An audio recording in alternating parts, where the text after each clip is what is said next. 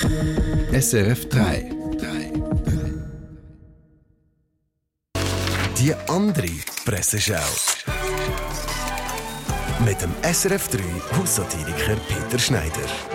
Wir beginnen mit dem Sport aus dem Taggi. Sarah Voss, die deutsche Turnerin, trägt an der EM einen knöchellangen Turndress und wehrt sich so gegen die Sexualisierung ihres Sports. Und wo wird das enden? Beim Beachvolleyball der Damen im T-Shirt? Wozu sollte man sich das dann noch anschauen wollen? Focus Online wiederum berichtet, Friedrich Merz fordert ein Verbot der Gendersprache. diese Gendersprache führt zur Unterdrückung der Meinungsfreiheit und direkt in eine Verbotsgesellschaft, in der die Beachvolleyballerinnen keinen Bikini mehr tragen müssen. Cancel Culture meldet auch Spiegel Online. Auf deutschen Straßen werden immer mehr Wölfe überfahren. Ein Grund dürfte die Ausbreitung der Tiere sein. Manche Experten machen aber auch Lücken in der Verkehrserziehung der jungen Wölfe dafür verantwortlich. Was ganz anderes.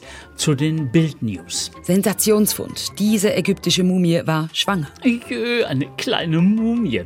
Und zum Schluss noch eine Schlagzeile aus 20 Minuten. Mann muss dringend aufs WC. Wenig später muss die Feuerwehr kommen. Baum auf Toi-Toi gestürzt. Oh my God.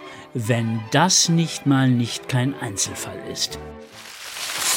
Mehr Presseschau mit dem Peter Schneider, immer online und als Podcast. Unter Comedy auf srf3.ch. Eine Sendung von SRF 3. Mehr Informationen und Podcasts auf srf3.ch.